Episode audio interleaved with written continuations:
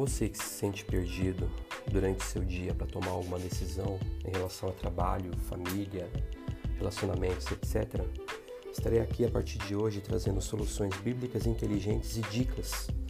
de livros, podcasts que eu já ouvi, de palestras que eu frequentei, de vídeos que eu assisti para você.